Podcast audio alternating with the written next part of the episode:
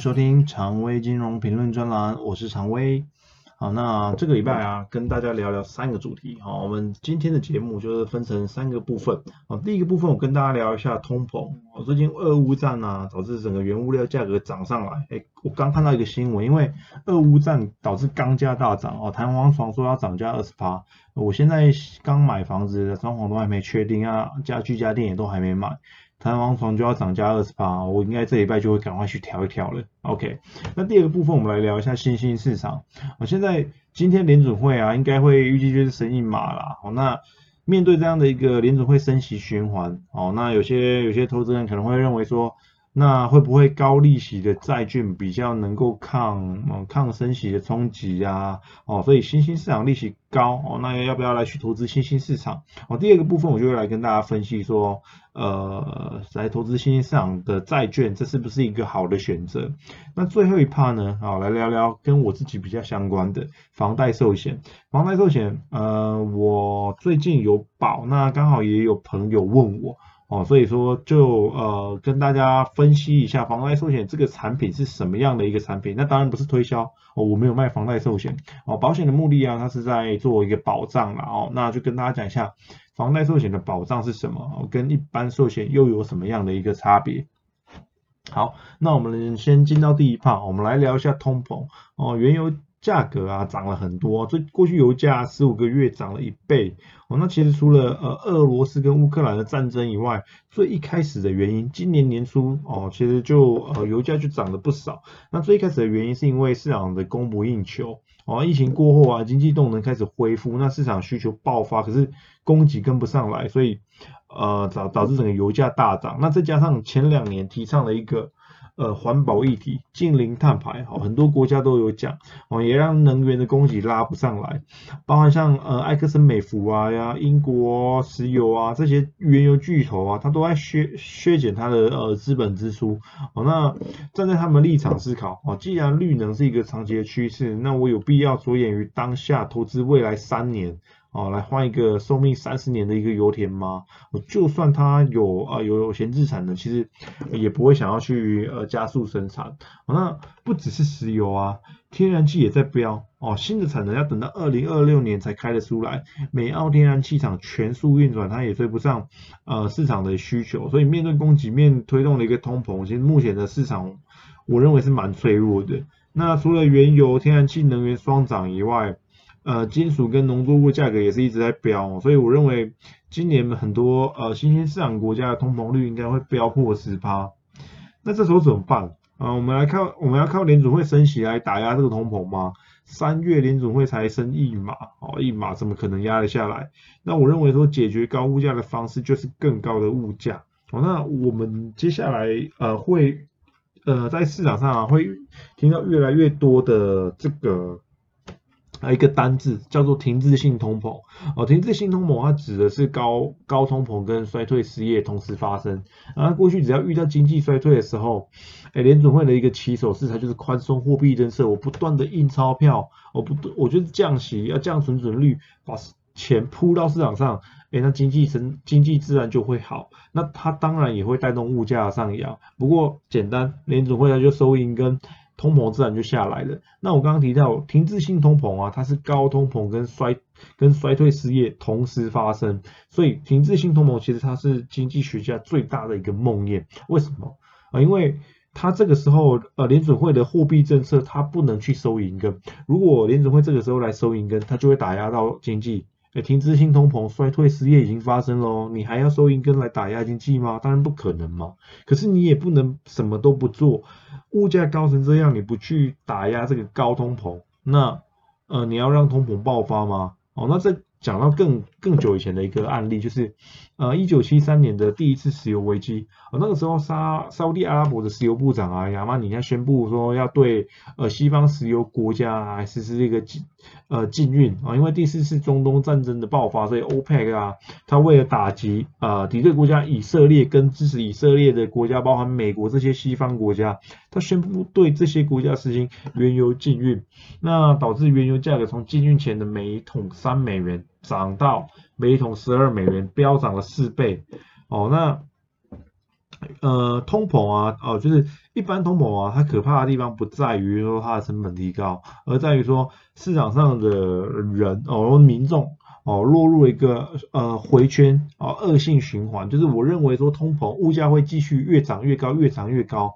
那这个时候这种预期如果成型啊，我觉得民众就会发现说，我是呃公司给我的加给我的薪水加薪的幅度我追不上物价涨幅，我就会要求公司给我加薪加更多。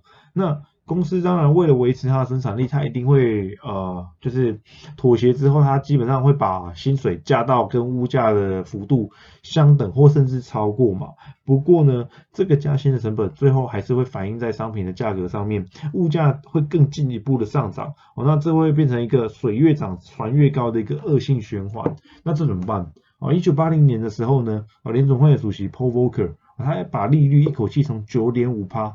调到二十趴，啊，超高利率当然就打击到了美国那时候的投资啊、融资啊，所以美国那时候的经济就开始陷入衰退，而物价下降，哦，停滞性通膨就终止了。所以一九八零年代的停滞性通膨啊，是靠呃联准会非常非常鹰派的一个措施，那再加上。呃，美国的经济哦有衰退的一个状况，才让市场的需求下降，停滞性通膨才停止的。那我们现在呢？最近公布的 PPI 已经到十趴了，原物料一年涨十趴哦。所以其实我觉得已经非常呃，事情已经非常非常严重了。不要大家不要因为说哦，联总会今年升呃这个月升升个一码。我就觉得啊，因为俄乌战的关系，联准会可能会更鸽派。我个人是完全不这么认为。就算这样，事情一定会更严重。所以我自己对呃对整体经济，美国经济其实是比较悲观的一个想法了。好，那我们第二个主题啊，要讲说，哎，高通膨，那我是不是要来投资一个呃高息的新兴市场债，或者是说联准会要升息啦？那其实大大部分投资人都知道啊，利率跟债券的价格是反向的，也就是说。联储会升息升越多，升越多次，利息升得越高，利率升得越高，那我债券价格应该会跌越多。那我是不是来投资一些高息的新兴市场债会比较高，会比较抗跌一点？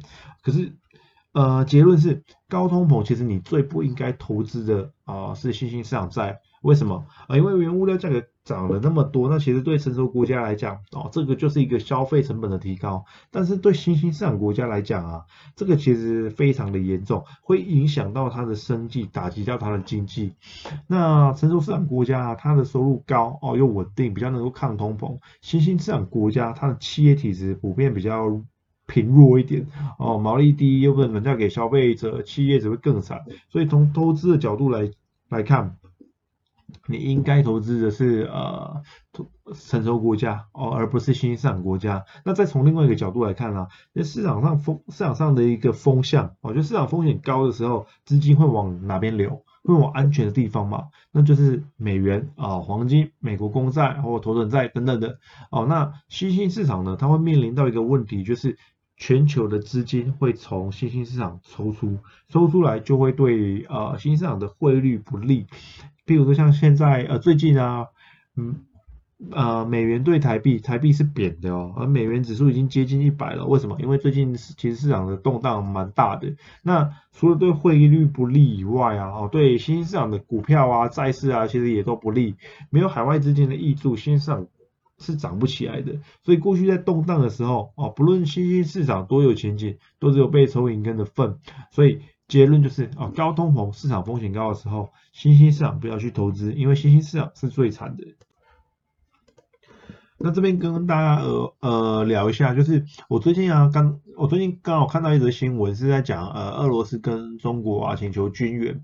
那那篇新闻的内容在讲说，俄罗斯本来想打闪电战啊，谁知道俄乌克兰的军民。啊，上下一心啊，奋勇抗敌，所以俄罗斯迟迟拿不下基辅。那当今年良绝之际啊，只能求助中国。那最后最后这篇新闻的结论，那篇报道的结论是：哎，乌克兰好棒棒啊，要帮乌克兰加油，一定能够战胜邪恶的俄罗斯。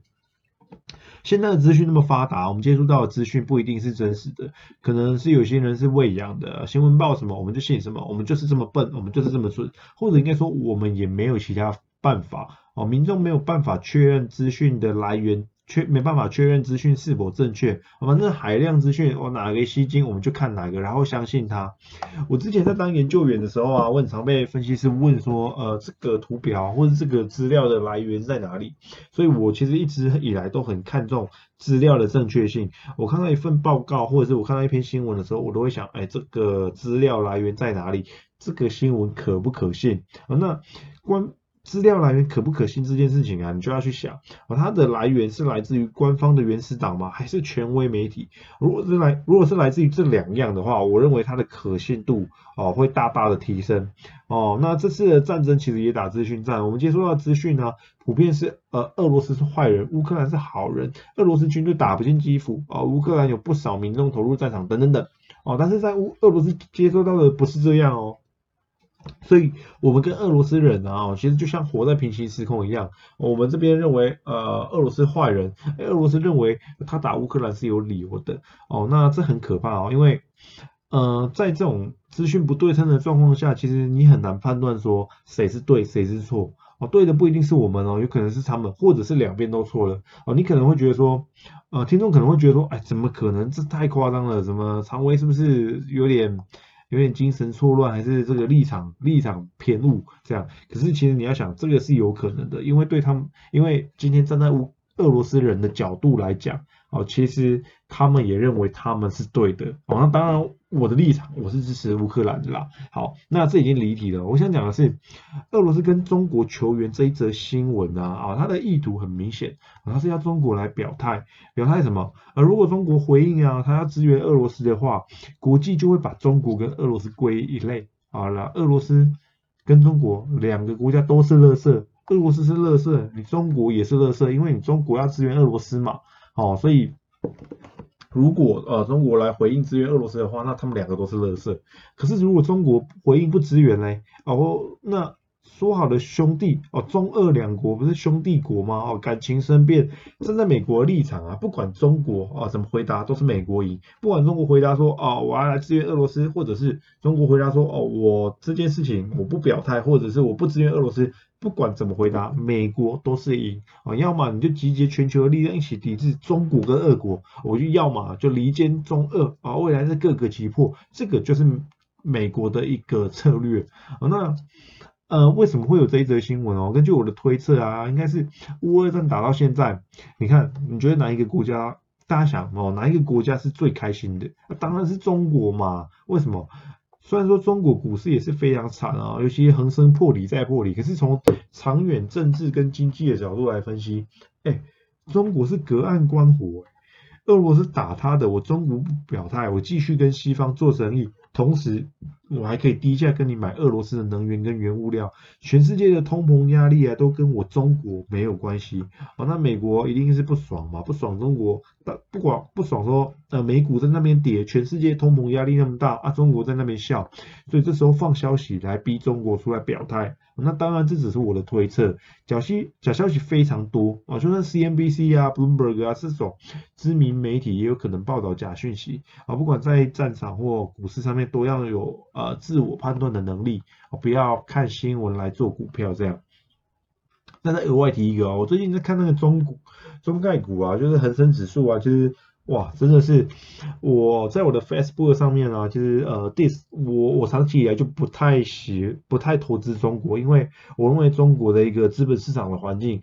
他非常的独裁嘛，非常的专制嘛，那我看基本面看不准，所以我就不投资它。哦，那这两天呃中概股的表现呢，其实像云霄飞车一样啦，连两天跌十趴，好一天可以给你涨个三十趴。哦，三月十四号哦，那一天跌了五趴，其实三月十五号昨天哦也跌了将近六趴。哦，那原因是什么？原因是美国的 SEC 它披露中概股退市的风险名单。之前中国啊要求它的企业从美国下市，那改到呃中国 may maybe 呃港股啊或者是 A 股啊的市场来进行上市。那美国 SEC 就不爽啦啊！既然你都要，既然你中国你不不支持自己家的企业来我们美国上市，那你就全部都全部都给你退市，全部都回去你们中国上市。所以呢，美国 SEC 披露了一个中概股的退市风险名单，它披露五间公司。那再加上中国啊，最近呃本土疫情啊大爆发，香港传过去的，哦，那他又决定决定要清零，所以呃深圳啊、东莞啊这些城市啊都封城。哦，市场认为说有可能会冲击到啦它的经济发展，所以这两，所以呃。这两天其实中概股、港股啊跌的非常非常的多，非常非常的重这样。那今天三月十六号哦，恒生指数直接给你标九趴哦，因为中国改口说支持中概股在美国挂牌啊，大型股就喷个二十趴以上，比中乐透还开心。哦，那我看到呃 Facebook 上面的一些主流媒体啊，提出那个印度神童出来，印度神童说三月十六号很多穷人会变富人哦，我自己是觉得蛮好笑的。那呃，有多夸张？就是中概股标的有多夸张？呃，跟大家分享一下啊，腾讯啊今天涨了二十二趴，阿里巴巴涨了二十四趴，那美团涨了三十二趴，哦，还有呃还有什么？网易涨了二十三趴，反正就是非常夸张的涨幅啊。但我个人还是不会想要去投资中国啊，因为呃虽然说它今天涨了很多，但你想哦，一个市场政府说一句话，市场就可以 V 转。哦，那是不是政府的力量很大？那你去分析它的基本面有用吗？你是不是一切都是我钱丢进去？我就是看你党的一个脸色。党想要股市多，那你就喊个话，股市就涨上去了；党想要股市空，你就放个话，哦，股市就跌下来了。那其实这个也不算，我我认为这个已经脱离投资的本质了，所以我不会想要去投资呃中国市场这样。好，那最近最后一个部分哦，我喝口水。哦，最近有朋友啊，他问，有跟我问到房贷寿险啊，那刚好因为我最近有投保嘛，啊，买了房子，那也做了房贷，也做了房贷寿险，所以呃，刚好自己就在金融业有一些相关的知识哦，跟大家做一个分享。啊，房贷寿险是什么？啊，房贷寿险呢，它是一种定期险。哦，那最原始的房贷寿险呢？哦，最单纯的房贷寿险，它就只有寿险保障而已。现在的房贷寿险呢，可能各家银行不一样，有些会多了什么防癌啊，或者什么意外啊。但是我们今天去讨论最单纯的房贷寿险，它其实就是只有寿险保障而已。那它跟一般的寿险有什么不一样？房贷跟呃房贷寿险跟一般的定期寿险啊的保障啊是完完全全的相同的哦。啊，刚忘了提到，房贷寿险是一种定期险哦，啊，它不是终身寿险哦，它是有期限的，maybe 譬如说二十年、三十年，它就只保障你二十年、三十年哦。它跟我们一般的市场上市面上常常在讲的。储蓄险那种是不一样的哦，那房贷寿险呢？嗯，它的因为我刚刚讲了，它是定期险嘛，所以它的保障跟定期险是完全相同的，就是只有寿险保障。那不同的地方在房贷寿险，它是跟房贷绑在一起的哦。那它的目的是因为。啊，毕竟我们买房子嘛，我们要背很很高额的贷款房贷哦，那避免说房贷呃的贷款人啊，某一天不幸身故上天堂了哦，那家人要背要接你的房贷，压力太大，所以说那，一般房贷寿险的保额会用房贷金额来做参考哦，不过就它就只是一个参考而已啦哦，你要买多少其实还是随你哦，譬如说房贷你你贷一千万哦，那基本上呢你要做到全额的保障，就是要保一千万的保额。那你也可以保超额的保障哦，就是保一千三百万，或者是我觉得干脆只保个十趴一百万都可以哦。房贷的房贷寿险的一个目的是跟就是保障你的房贷呃不要给家人带来太大的压力，但是呢，你是不是一定要保到足额？你甚至可以保一点点，其实都是可以做调整的。那我还有一还有一个最最大的不同就是啊。呃，房贷寿险它是可以贷款的哦，哦，那当然这只限趸缴啦，意思就是说，呃，你在做你做房贷寿险跟房贷一起做的时候啊，房贷寿险趸缴的保费你是不用付的。哦，那那当然这个保障不是免费的嘛，而是未来的时候，呃，每个月我们还本还还房贷的本息的时候，会跟呃这个房贷本息的扣款一起扣，我就是银行每个月会从你的户头。扣房贷本息以外呢，还会把你的保单的贷款本息一起扣掉，这样。哦，那房贷寿险的保额啊，它有分成两种。啊，一种是平准式，另外一种是递减式。平准式指的就是你贷款期间保额都不变。刚刚举的例子，房贷一千万，假设我房贷寿险我就是买一千万，那我的房贷寿险呢，在呃假设贷款期间啊，假设保保障期间三十年，在这三十年期间呢，都是一千万。那递减式呢？哦，递减式指的是我的保额会随着我的房贷的 本金偿还，它会逐年的下降。哦，所以说呢，呃，一开始虽然说我的保额是一千万，可是当我还还还还还，我还到快要还完了，接近三十年了，哦，那我的保额其实已经接近快要接近于零了。哦，那两个的差异。就在于保额会不会变化，平准式的保额不会变化，递减式的保额会慢慢慢慢的调降。那其实如果说你要就是专门针对这个房贷的房贷的风险啊来做一个规避的话，你做递递减式就可以了。哦，那因为递减式它的保额能够针对你的房贷的余额来做一个调整，那当然它的保费也会相对来的便比较便宜。根据我的一个呃，我之前查了一些资料了哈，那保费啊，递减式的保费啊，大概是平准式的三分之一哦。那假设你保呃，如果说啦是一个三十岁左右的人，你做趸缴的房贷寿险，给大家一个观念哦，那呃保额三百万的话，大概是需要缴到二十五万的趸缴保费。那如果说你今天是递减式的哦，就是只要缴八万块就好了。好，那买了房贷寿险以后可以解约吗？哎，可以哦。哦，房贷寿险它就是跟一般的保险一样，权利完全是一相同的。哦，你买了房贷寿险以后呢，一样保单收到十天以内都有汽车的权利，你可以直接跟保险公司提出这个汽车权利，申请要汽车。那保险公司收到汽车申请呢，必须无条件的退还你缴的保费啊。不过这笔保费因为你是做呃房贷寿险嘛，哦，你是用房你是用贷款带来的保费，所以这笔保费银行会直接还掉你房贷寿险的一个贷款，哦，那这部分还是要跟自己的银行呃贷款银行做一个确认，哦，所以你做了房贷寿险，那去做汽车你是拿不到钱的。啊，因为房贷的寿险的一个解约的汽啊汽车的一个金额会直接拿去，就是直接退回原账户，那银行会帮你直接还房贷寿险的一个贷款。哦，那过了汽车期以后，你还可以解约吗？当然可以啊。哦，一般保单也是可以解约的啊。可是就跟一般的定期险一样，解约金会跟你缴的保费差非常多，所以不划算哦，所以非常不划算。那房贷寿险的标的啊是被保人哦。有些人会觉得说，哎，那我做的房贷寿险是不是我以后买卖了房子，那房贷寿险就一样卖给别人？答案不是，啊，房贷寿险的标的是被保人啊，也就是你自己，所以如果以后你卖了房子啊，那这个寿险保障还在你身上，那它其实就是。一般的定期寿险了啊，你就把它当成一般寿险就好啊。每个月该缴的保费啊、贷款本息啊，还是要缴。那你的保障啊，都还是会在。哦，那最后其实介绍到这里，我已经介绍的差不多了。我觉得一般一般会遇到的问题也就这些了哦。那我自己不是在推销房贷寿险，我也没有在，我我自己也没有在卖房贷寿险哦，只是在。办办房贷的时候啊，呃，我自己问了很多间的银行，做了一个比较。那在问的同时呢，其实房呃银行行员都会呃是都会间接的，就是希望能够帮忙做一些房贷寿险啦。哦，那我觉得房贷寿险这个东西啊，它不是不是说不好哦，就是你有需要你就可以去投保，但是尽管会有明文规定说银行不能用房贷寿险。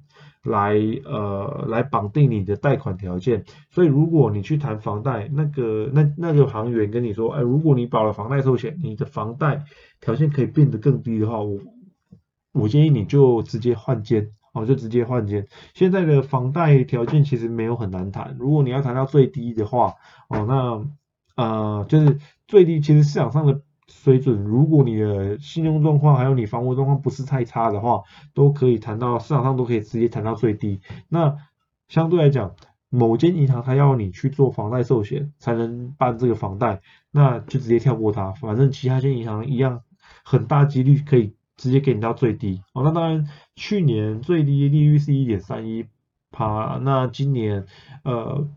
今年我听说是会就是会慢慢慢慢的调涨哦，那这就看市场的一个状况。不过市场的一个水位，我觉得一般人都可以谈得到哦。那如果说那间银行要用房贷寿险来绑架你的话，我，就不用跟他啰嗦那么大，就不用跟他啰嗦那么多，也不用说哦你要去闹到金管会啊，哦，除非真的有纠纷再再这样做了，不然就是直接换家，哦，这样比较快。好，那以上哦三个主题是今天跟大家做一个分享的，我们分享了。呃，通膨哦，通膨有可能也现在通膨供给面的推动的通膨啊，很严重，有可能也变成停滞性通膨嘛哦。那第二个部分我们聊到了新兴市场哦，新兴市场呢，在这种高通膨、市场风险高的时候，不适合去做投资哦。那最后哦，跟大家分享我最近在做房贷寿险，还有最近朋友问我，刚好有聊到的一个的一个房贷寿险这个商品的一个简介。那希望大家喜欢今天的节目。啊，如果喜欢今天的节目啊，再麻烦帮大家帮我呃追踪哦，我的 Facebook 按赞加追踪。那我们期待下个月啊下下个礼拜啊的节目。好，那以上谢谢大家。